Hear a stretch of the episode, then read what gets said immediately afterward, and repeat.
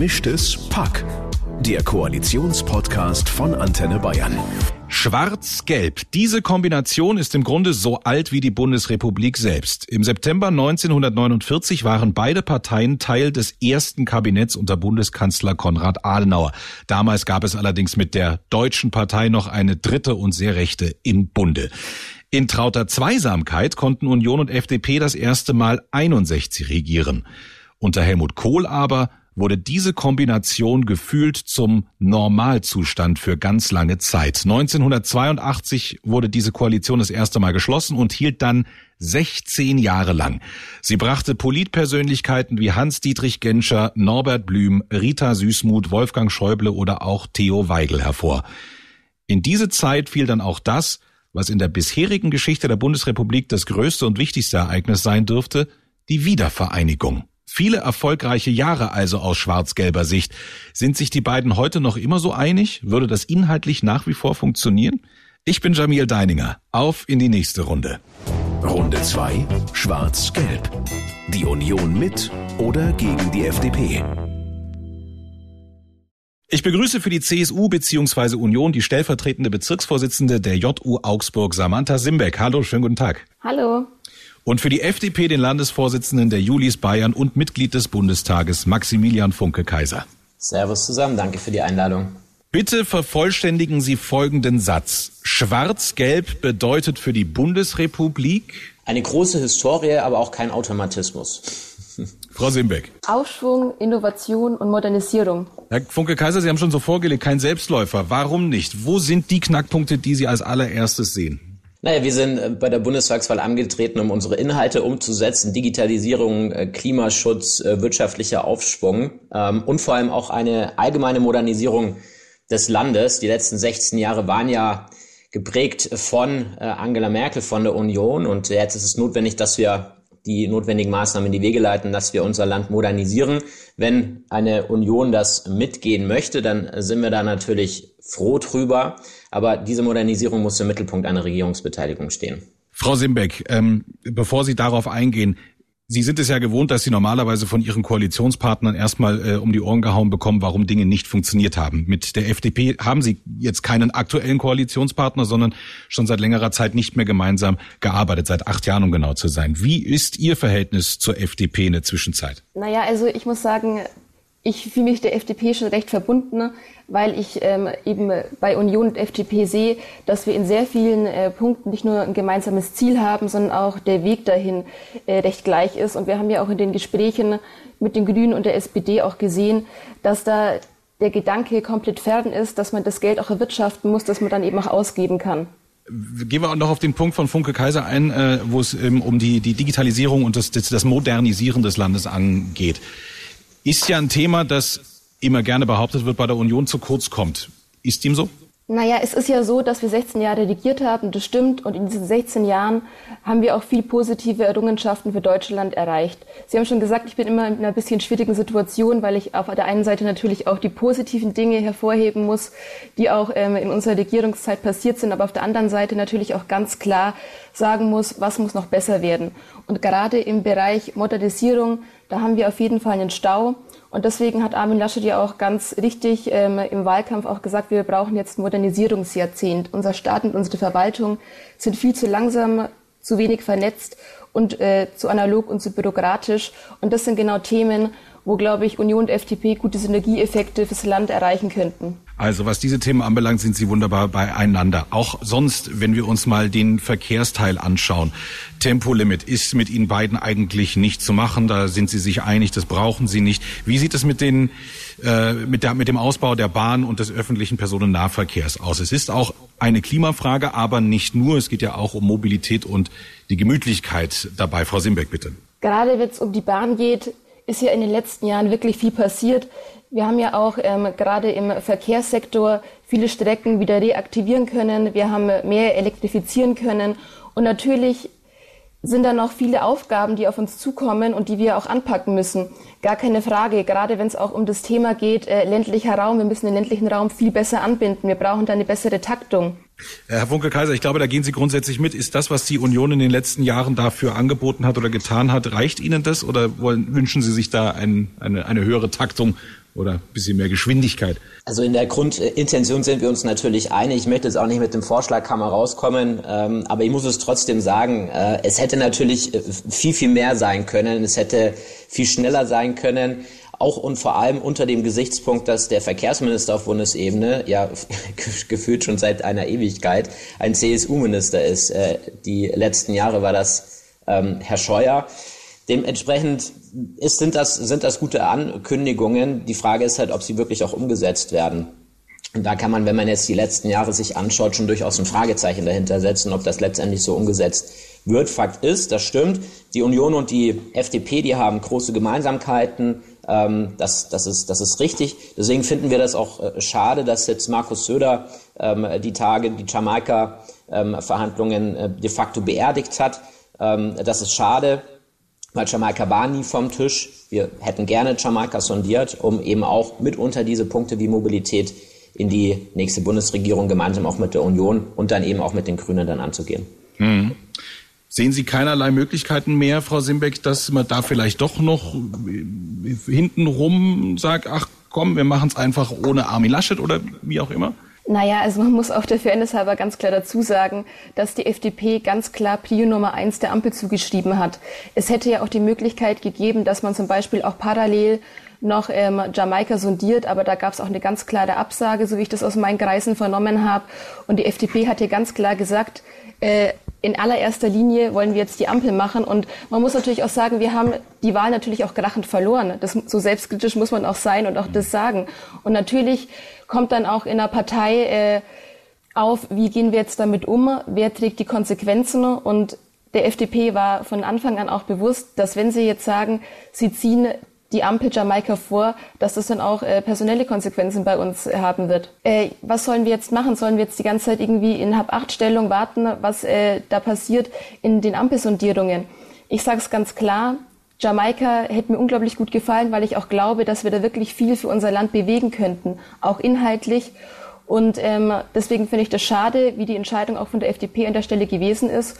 Und natürlich, wenn die Ampel jetzt äh, scheitert, dann stehen wir da auf jeden Fall bereit für Gespräche. Aber jetzt ist der Spielball auf jeden Fall bei Grünen, FDP und der SPD, da was auf die Kette zu bekommen. Auch ich bin ähm, der Meinung, dass äh, Jamaika ähm, eine, eine sehr, sehr gute Regierungsoption ist. Uns ist es und war es wichtig, dass wir beide Möglichkeiten sondieren, die Ampel und äh, Jamaika.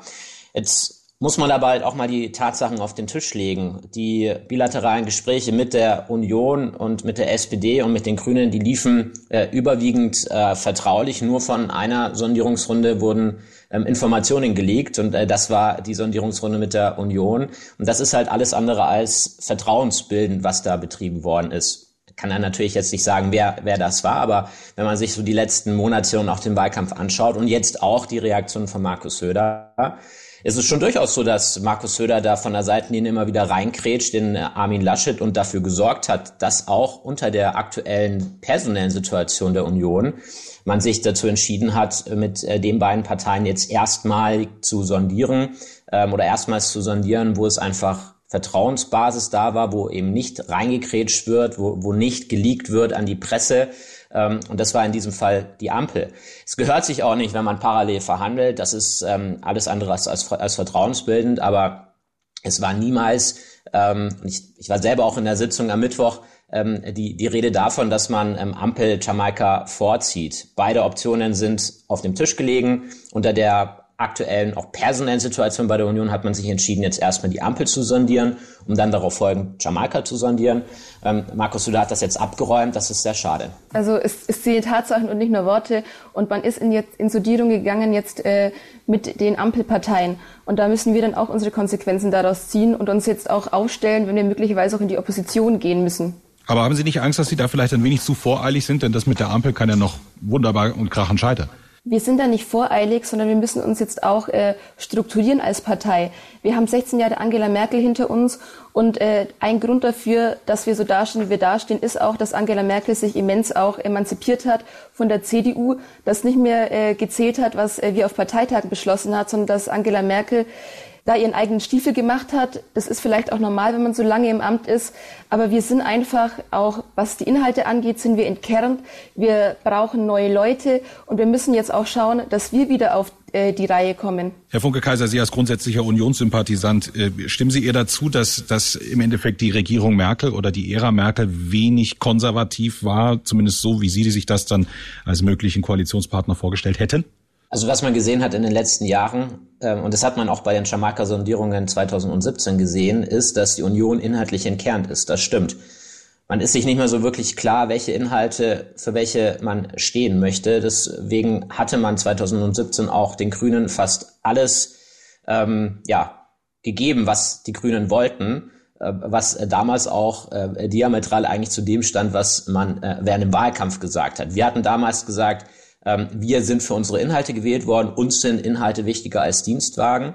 Haben deshalb damals den Schritt so gegangen, wie wir ihn gegangen sind. Ich denke, das ist auch nochmal ein Zeichen dafür gewesen, dass wir das ernst meinen mit unseren Inhalten und mit diesem Mindset gehen wir natürlich jetzt auch in die Sondierungsgespräche ähm, äh, im Jahre 2021. Wir wollen Inhalte umsetzen, wollen aber auch äh, gestalten und wollen die Punkte umsetzen, die es jetzt braucht. Ähm, es ist schade, dass die Union da inhaltlich ähm, nicht so auf äh, Kurs ist. Samantha hat es ja gerade eben selber auch gesagt. Aber mit einer starken FDP aus der Mitte der Gesellschaft, aus der Mitte der Politik, ähm, denke ich, können wir, können wir das Land wieder auf Vordermann bringen. Mhm. Frau Simbeck, halten Sie, weil das ist ja eine sehr große Handreichung, die die FDP in diesem äh, Sinne macht, zu sagen, hey, wenn ihr euch inhaltlich mal wieder aufstellt, dass wir mal wieder gucken können, wie wir wirklich zueinander stehen, dann, dann wäre ja schon viel gewonnen. Halten Sie es für möglich, auch wenn Sie sagen, eigentlich, eigentlich sind wir da raus jetzt, aber halten Sie es für möglich, dass jetzt in einer, in einer Koalitionsbildung im Jamaika-Bündnis die Union sich auch inhaltlich so schnell aufstellen kann, dass die FDP genau weiß, woran sie ist? Es ist ja nicht so, dass wir inhaltlich nicht aufgestellt sind. Wir haben ja auch ein Wahlprogramm vorgelegt, das ich auch sehr gut finde. Wir haben halt die Problematik, dass viel überstrahlt worden ist, auch noch von der Ära Merkel, von Personaldebatten, die jetzt permanent auch geführt worden sind, vor allem auch bei der CDU. Und das hat uns natürlich geschwächt und deswegen haben wir unsere inhaltlichen Punkte nicht auf die Straße gebracht. Aber ich muss halt auch sagen, mir fehlt auch wirklich die Fantasie, wie jetzt äh, die FDP auch da ihre Inhalte, weil sie sagt immer, sie ist die Partei der Inhalte, ähm, wie sie die auch ähm, mit Grünen und äh, SPD hier auf die Straße bringen möchte. Und ich will auch noch eins sagen, die FDP hat ja auch mal vier Jahre mit uns zusammen regiert, auch wenn wir immer über die ganzen Themen sprechen, wo es nicht funktioniert hat. Äh, die FDP war vier Jahre lang in der Regierung und hat sich da jetzt auch nicht so massiv einbringen können und hat dann auch äh, den Denkzettel bekommen von den Bürgerinnen und Bürgern, das aus dem Bundestag rausgewählt worden. Dann hatten sie vier Jahre später auch die Möglichkeit, Möglichkeit, hier was fürs Land zu machen, als sie wieder im Bundestag waren, eine Jamaika-Koalition mit uns einzugehen. Und dann muss ich sagen, liegt es dann wirklich so an den Inhalten, wenn jetzt auf einmal auch die Ampel möglich ist, äh, sondern ich glaube ehrlich gesagt, dass äh, Christian Lindner und die FDP da eher noch ihren Mutti-Komplex hatten und dass deswegen die SPD, die Union und auch Deutschland in die Koalition gezwungen worden ist, wo man gesagt hat, das ist nicht das Optimum fürs Land. Sie waren in Regierungsverantwortung, dann wurden Sie mit einer schallenden Ohrfeige aus dem Bundestag rausgeschickt. Hat Ihre Partei damals einfach auch nicht richtig Erfolge vor dem Volk präsentieren können, um wiedergewählt zu werden?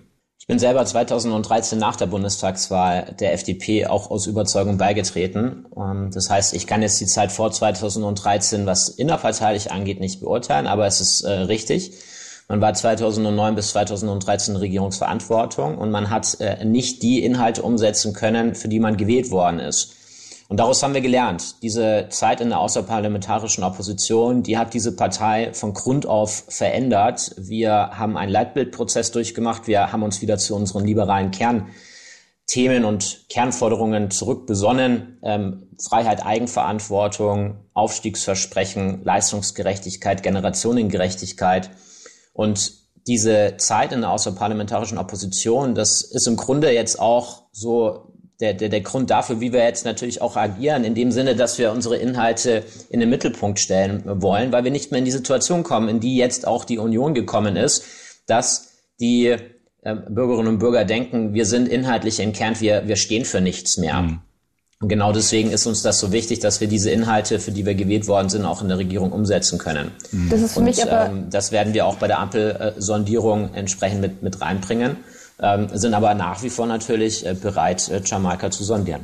Das ist für mich aber halt auch ein bisschen ein Widerspruch, wenn ich auf der einen Seite sage, äh, uns geht es um die Inhalte und wir wollen unsere Inhalte durchbringen, was komplett äh, respektabel ist und auch verständlich, aber auf der anderen Seite sagt man dann, wir wollen jetzt priorisiert eine Ampel sondieren. Ich glaube, das mit der Priorisierung, das äh, ist entweder an mir vorbeigegangen oder ähm, hat so noch nicht so wirklich stattgefunden, Herr Funke. Nee, was heißt, das hat so noch nicht stattgefunden? Die FDP hat ganz klar gesagt mit den Grünen, sie äh, gehen jetzt in Sondierungsgespräche mit der SPD und haben auch gleichzeitig gesagt, es gibt keine parallelen Sondierungsgespräche mit der Union. Also, was die CSU da jetzt reininterpretiert, das weiß ich jetzt nicht. Ich äh, kann nur nochmal sagen, ähm, sowohl die Ampel als auch Jamaika sind Regierungskonstellationen, über die wir gerne sondiert hätten, über die wir gerne sondieren würden. Da, das schließt Jamaika explizit mit ein. Ähm, dass es da jetzt eine zeitliche ähm, Unterscheidung gibt, dass man erst Ampel und dann Jamaika macht, ähm, hat keine Priorisierung ähm, äh, zufolge. Ähm, was jetzt eben schade ist, dass Markus Söder mit seiner ja durchaus auch äh, persönlichen ähm, Befindlichkeiten und den persönlichen Ansprüchen, die er eventuell dann auch geltend machen möchte, in den nächsten Jahren Jamaika vom Tisch geschoben hat. Also da sollte man jetzt auch nicht auf diesen Taschenspielertrick reinfallen, ähm, dass, dass die FDP die Schuldige ist, weil das Jamaika vom Tisch ist. Das ist einzig und allein die CSU. Lassen Sie uns doch noch mal kurz inhaltlich sprechen, ähm, denn äh, Sie haben es vorhin angesprochen, Herr Funke Kaiser, es äh, geht der FDP vor allen Dingen, und das ist ja quasi wirklich ihr, ihr Markenkern, um Freiheit und Selbstbestimmung. Wohingegen es bei der Union, so mindestens wird es so immer wieder kommuniziert, ja auch sehr viel um Law und Order geht und das widerspricht sich ja mitunter manchmal. Wenn wir uns zum Beispiel so Freiheitsgeschichten anschauen, wie äh, die Legalisierung von Cannabis oder auch anderen Drogen.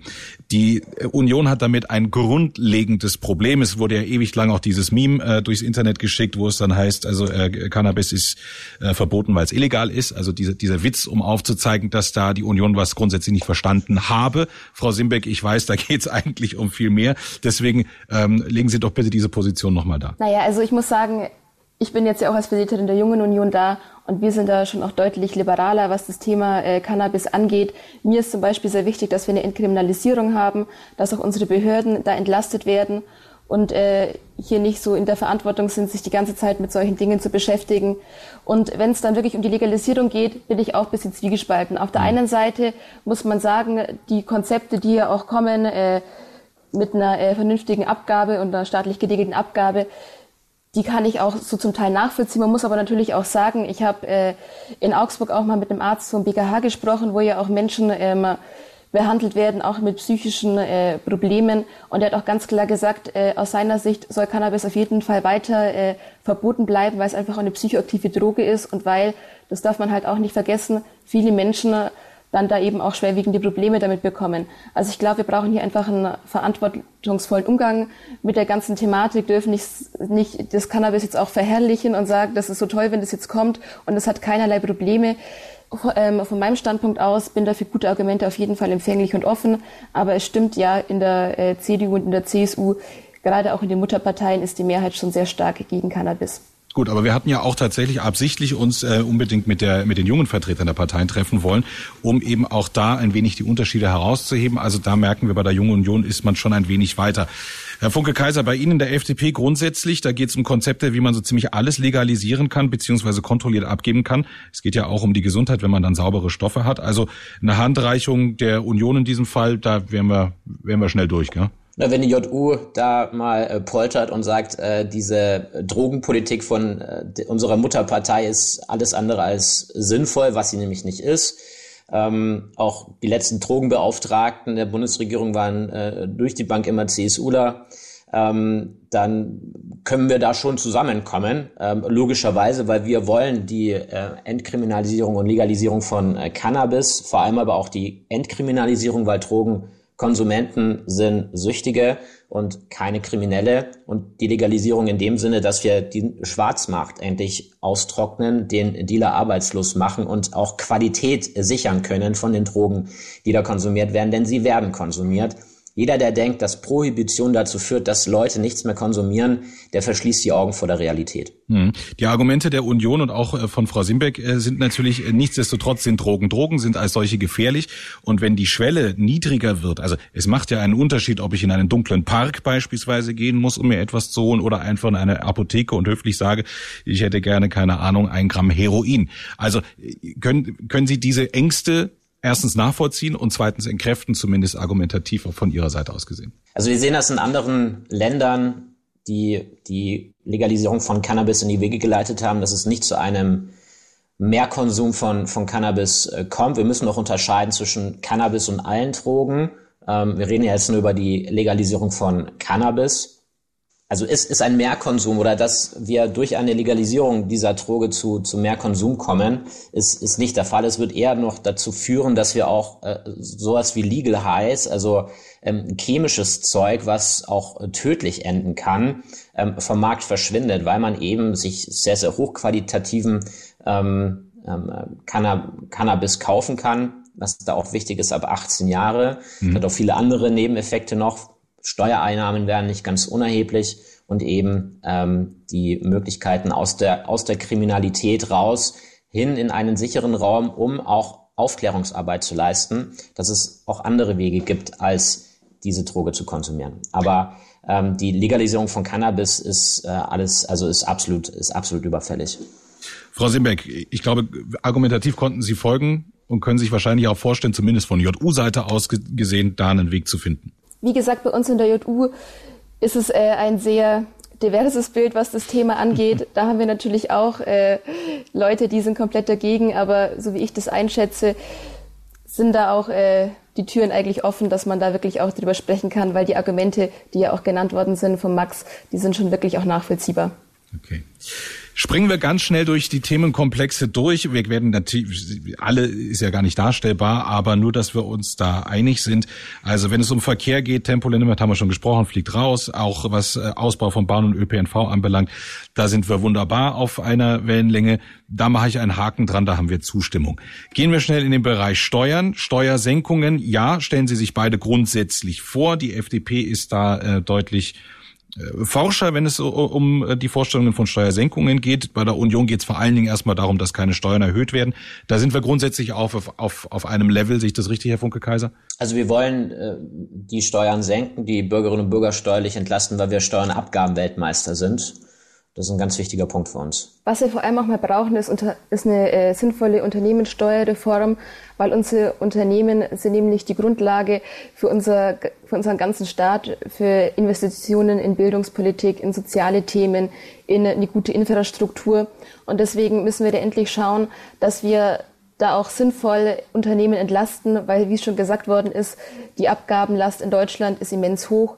Und was wir auf gar keinen Fall tun sollten, äh, ist, Steuern weiter zu erhöhen. Und ich, es, also es hat mich auch wirklich erschreckt, auch in den Gesprächen mit den Vertretern der Grünen Jugend und der Jusos, dass es da überhaupt keine Einsicht auch gibt, dass das Geld, das wir auch äh, ausgeben wollen, dass wir das auch irgendwie selbst erwirtschaften müssen, sondern dass es da nur immer um die Themen geht, dass wir äh, mehr Steuererhöhungen brauchen und vor allem auch noch, dass wir noch mehr Schulden machen müssen, vor allem jetzt auch im Hinblick auf die Corona-Krise, wo wir eh schon äh, Rekordschulden aufgenommen haben, die dann wir auch als junge Generation auch wieder begleichen müssen. Unternehmenssteuerreform ist natürlich auch ganz, ganz wichtig, ganz klar. Ja. Dann gehen wir weiter. Äh, Vermögensteuer wollen Sie beide nicht, ist auch geklärt. Solidaritätszuschlag weg für alle endlich. Auch da sind Sie sich einig. Ähm, können wir also an das Thema Steuern, Abgaben erstmal einen Haken machen? Läuft, gell? Ja, meine, aus meiner Warte ja. Okay, gut. Zum Thema Klimawandel. Die äh, FDP ist da sehr getrieben, wenn äh, äh, quasi Innovation voranzubringen durch durch die Emissionspapiere, die verkauft werden sollen und vor allen Dingen äh, deutlich verteuert werden sollen. Äh, Frau Simbeck, auch da geht die Union grundsätzlich mit. Ja, auf jeden Fall, wenn wir Klimaschutz betreiben wollen, der auch wirklich sinnvoll ist und der das Problem auch äh, global angeht, dann brauchen wir einen Emissionshandel, dann müssen wir Zertifikate ausgeben an die Unternehmen, die auch CO2 äh, ausstoßen möchten, müssen die Zertifikate da auch verteuern von Jahr zu Jahr und müssen dadurch dann eben auch äh, entsprechend Druck auf Unternehmen ähm, machen, dass sie eben auch in klimafreundliche Alternativen in dem Bereich auch forschen. Und investieren. Und investieren, ja. ja. Herr Funke Kaiser, auch da mache ich einen Haken dran, wenn Sie keine Einwände haben. Ja, es ist äh, schön, dass die CSU unser Klimaschutzkonzept so mitgeht. Das, das freut uns natürlich, weil Klimaschutz eines der ganz wichtigen Punkte ist, die wir in den nächsten Jahrzehnten angehen müssen, auch für die nachfolgende Generation und für uns natürlich, ganz klar. Spannender könnte es werden beim Thema Rente. Die äh, FDP stellt sich ein System vor, das ähm, zwei Prozent dessen, was äh, da äh, an Geld kommt, äh, an die Kapitalmärkte anzu an den Kapitalmärkten anzulegen. Frau Simbeck, das ist etwas, was korrigieren Sie mich bitte, für die Union so, so, so halb was mit Voodoo-Zauber zu tun hat, aber ich glaube, Sie finden es auch ein bisschen spannend als Idee. Ja, also wenn es ums Thema Rente geht, dann haben wir ja auch einen Vorschlag gemacht, wie wir ein kapitalgebündeltes Konzept auflegen können durch die Generationenrente, wo auch unser ähm, Ansinnen eben auch ist, dass wir auch den Konflikt, den wir im Generationenvertrag äh, haben, dass wir den auch auflösen, weil wir auch eben das Problem haben, dass wir sehr, sehr wenige Beitragszahler haben im Vergleich zu den Rentenempfängern. Und da muss auf jeden Fall was passieren, dass wir da auch äh, die Rente attraktiv gestalten für die jungen Generationen. Konkret soll unser Konzept da so ausschauen, dass äh, der Staat ab der Geburt äh, für die äh, Bürgerinnen und Bürger eben auch in einen Fonds äh, Geld anlegt. Und äh, das ist ein glaube ich, auch ein Konzept, wo sich auch die FDP auch vorstellen könnte. Ich weiß, die FDP geht da noch einen Schritt weiter mit ihrer mhm. Aktienrente. Aber ich glaube, da sind wir auf jeden Fall, haben wir eine gute Gesprächsgrundlage, was das Thema angeht. Herr Funke Kaiser, ist Ihnen das zu vorsichtig oder können Sie sich vorstellen, ja gut, dann wären wir schon irgendwie, würden wir schon zusammenruckeln? Also ich denke, auch da ähm, ist man äh, der, der gleichen Meinung. Ähm, es ist ja auch so, dass äh, wir diese, diese Aktienrente ja auch nicht ähm, erst seit, seit gestern fordern, ist ja auch schon relativ lange. Was uns freut, ist, dass dann auch die Union ähm, dann auch den nachfolgenden, also nach uns stattgefundenen Parteitag dann ebenfalls so eine kapitalgedeckte Rente beschlossen hat. Es freut uns, dass das so auch ähm, von, der, von der Union gesehen wird, weil es eben ganz, ganz wichtig ist, dass wir weg von dieser ähm, Umlagenfinanzierung peu à peu hin zur Kapitaldeckung kommen, weil unter den Gesichtspunkten des demografischen Wandels dieses System einfach so nicht mehr, nicht mehr tragfähig ist. Mhm.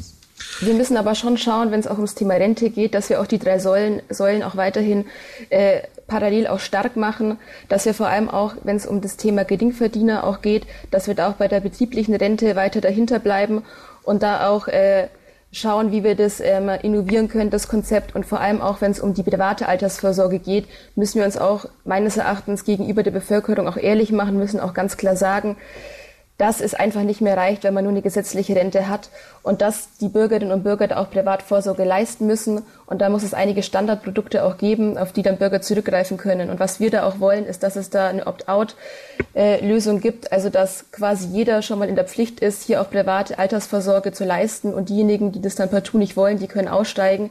Aber so bekommt dieses Thema, glaube ich, auch den Rahmen, den es verdient und den es auch braucht, damit wir eben auch im Alter dann auch für die allergrößte Mehrheit unserer Bevölkerung eben auch keine Altersarmut haben. Hm. Das Ganze um noch eine vierte Säule ergänzt, äh, äh, dann äh, sind, wir, sind wir zufrieden, nämlich äh, das mietfreie Wohnen im Alter, also bezahlbarer Wohnraum, die eigenen vier Wände, also der Erwerb von Eigentum.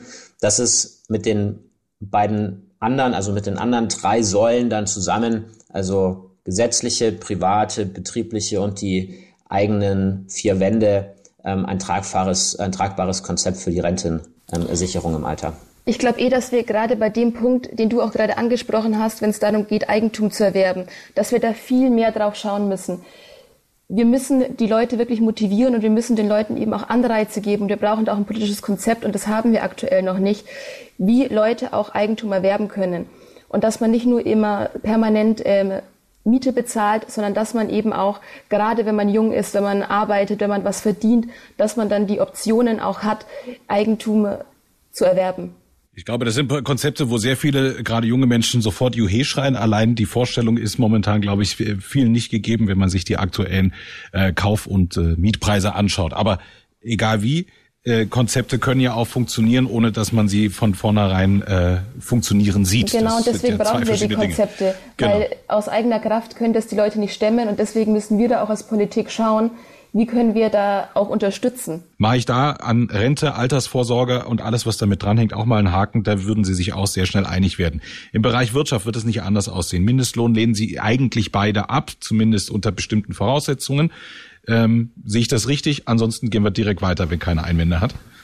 Ja, wir lehnen den Mindestlohn beide ab, sage ich jetzt mal für uns beide. Also wir von der CSU und von der CDU auf jeden Fall. Und wir müssen aber auch erklären, wieso wir ihn ablehnen, weil so ein Mindestlohn als politischer Spielball einfach äh, ein Unding ist und weil wir auch da wirklich aufpassen müssen, dass wir da nicht die Arbeitgeber überfordern und auch bei den Arbeitnehmern Arbeitsplätze abbauen, indem wir Mindestlöhne äh, einfordern, die mit der, Le der Lebensrealität einfach nichts zu tun haben.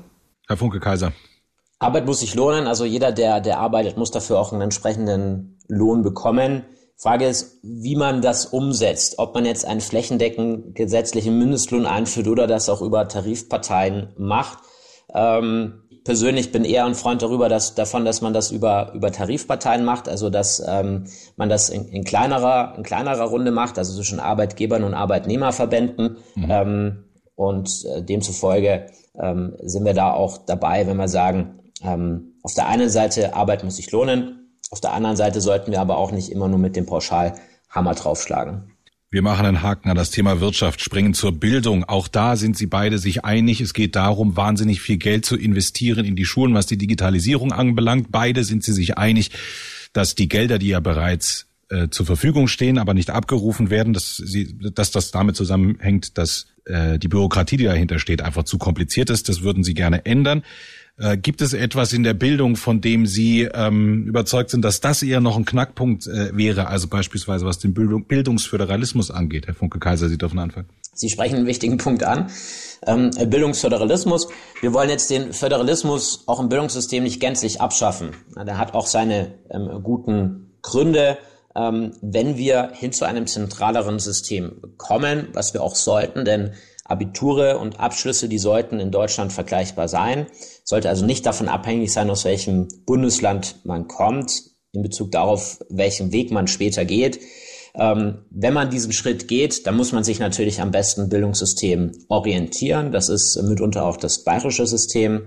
Aber wir sollten weg von dieser absolut hundertprozentigen Trennung hin zu mehr Vergleichbarkeit auch zwischen den Bundesländern. Und da sind wir, denke ich, schon auseinander, was äh, den Bildungsföderalismus äh, angeht, weil die CSU da sehr, sehr penibel, penibel drauf beharrt. Frau Simbeck, ist dem so oder hat die JU da mittlerweile sogar schon eigene oder eine anderen Sichtweise? Weil es geht ja auch oft um die ähm, Flexibilität der Arbeitnehmer. Wer jetzt aber Familie beispielsweise hat, von Bayern nach Berlin zieht oder umgekehrt, der kriegt halt dann ganz schnell Probleme. Ja, das hört sich ähm, erstmal gut an, aber man muss einfach sagen, das ist auch eine Milchmädchenrechnung, weil Max hat ja auch gerade gesagt, man muss sich dann auch an den Bundesländern orientieren, die die besseren Bildungssysteme haben. Das sind, wenn wir uns auch äh, da die deutschen Rankings anschauen, zum Beispiel Bayern und zum Beispiel auch Sachsen.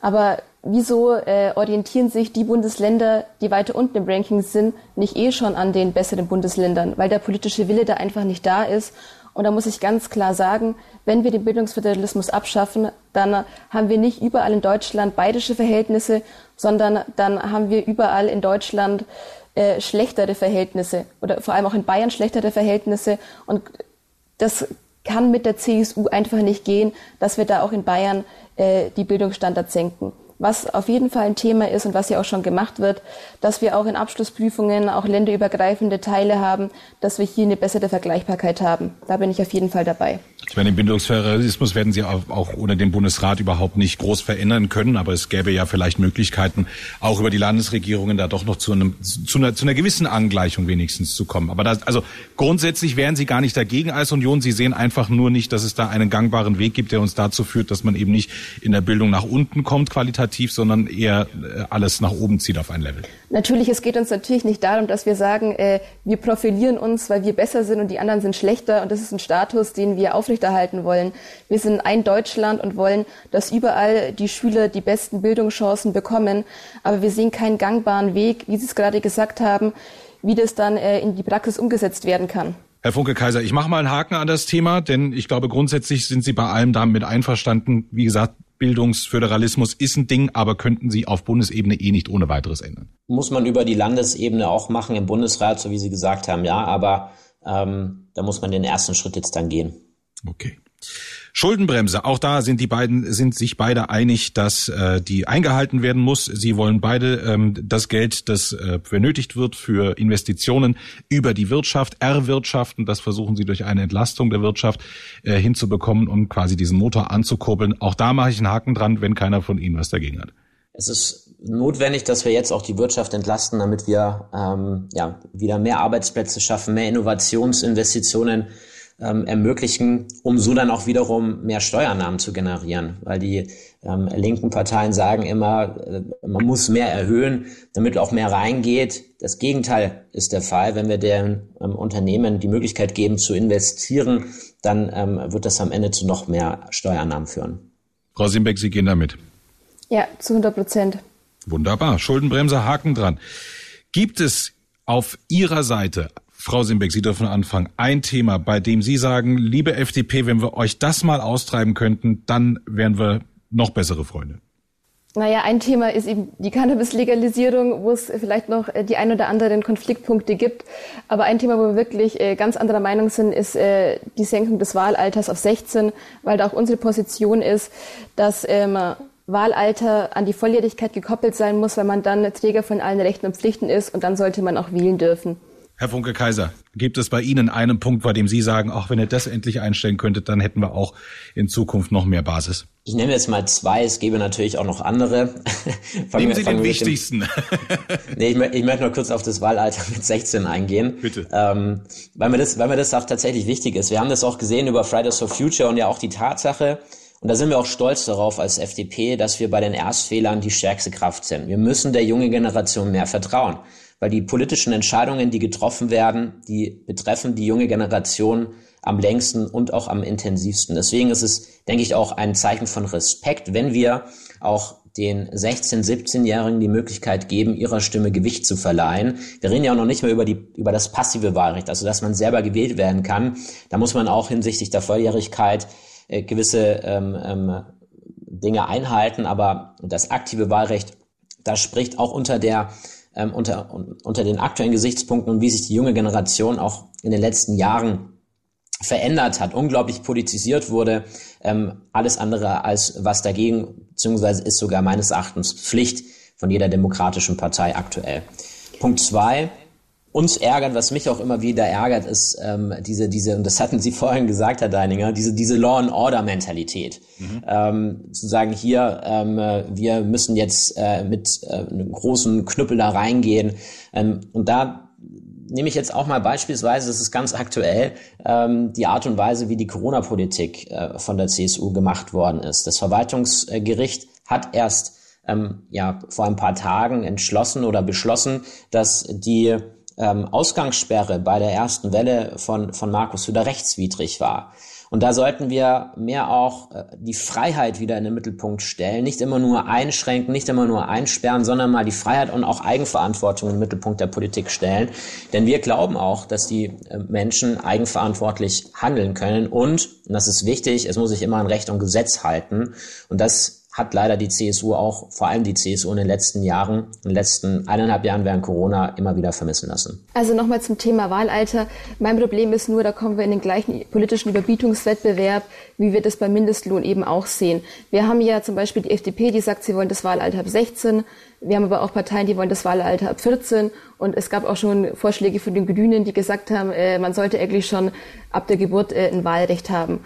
Und das kann es einfach auch nicht sein. Und da muss ich halt sagen, da finde ich es richtig, dass wir da einen guten Weg haben, wenn wir Wahlalter und Volljährigkeit einfach aneinander binden. Und ich habe mich auch mit 14 bin ich in die Junge Union eingetreten. Ich glaube, das war auch 2013. Also ich glaube, wir haben sogar parallel angefangen, uns politisch zu engagieren. Und ähm, es gibt wirklich viele Partizipationsmöglichkeiten für junge Leute. Und ich finde es auch extrem wichtig, dass wir das auch wertschätzen und dass wir auch auf die Meinung von Leuten hören. Aber da geht es nicht nur um die Frage, wann darf ich jetzt auch wirklich wählen. Und äh, zu dem zweiten Punkt muss ich halt sagen, also ich finde Law and Order schon wichtig. Das Ganze muss auch äh, mit Maß und Ziel getan werden. Und bei uns in der CSU ist es eben auch so, dass wir sagen, wenn Gesetze erlassen werden und wenn es Regeln und Richtlinien gibt, dann muss der Staat auch dafür Sorge tragen, dass das Ganze dann auch eben umgesetzt wird. Und ich möchte halt keine Zustände wie auch in anderen Bundesländern wie in Berlin, wo man komplett rechtsfreie Räume hat, wo gar nichts mehr funktioniert, wo auch von der Polizei einfach auch viele Dinge dann missachtet werden, weil sie auch den politischen Rückenwind auch nicht mehr haben. Und gerade wenn es auch hier um Corona gegangen ist, wir hatten so eine schwierige Situation. die Zahlen sind immer weiter gestiegen. Wir waren schon im Lockdown und wir haben auch eben gemerkt, dass es eben auch viel Missbrauch gegeben hat, dass die Leute sich nicht an die Kontaktbeschränkungen gehalten haben etc. Und da haben wir gesagt, da gibt's jetzt eine Ausgangssperre.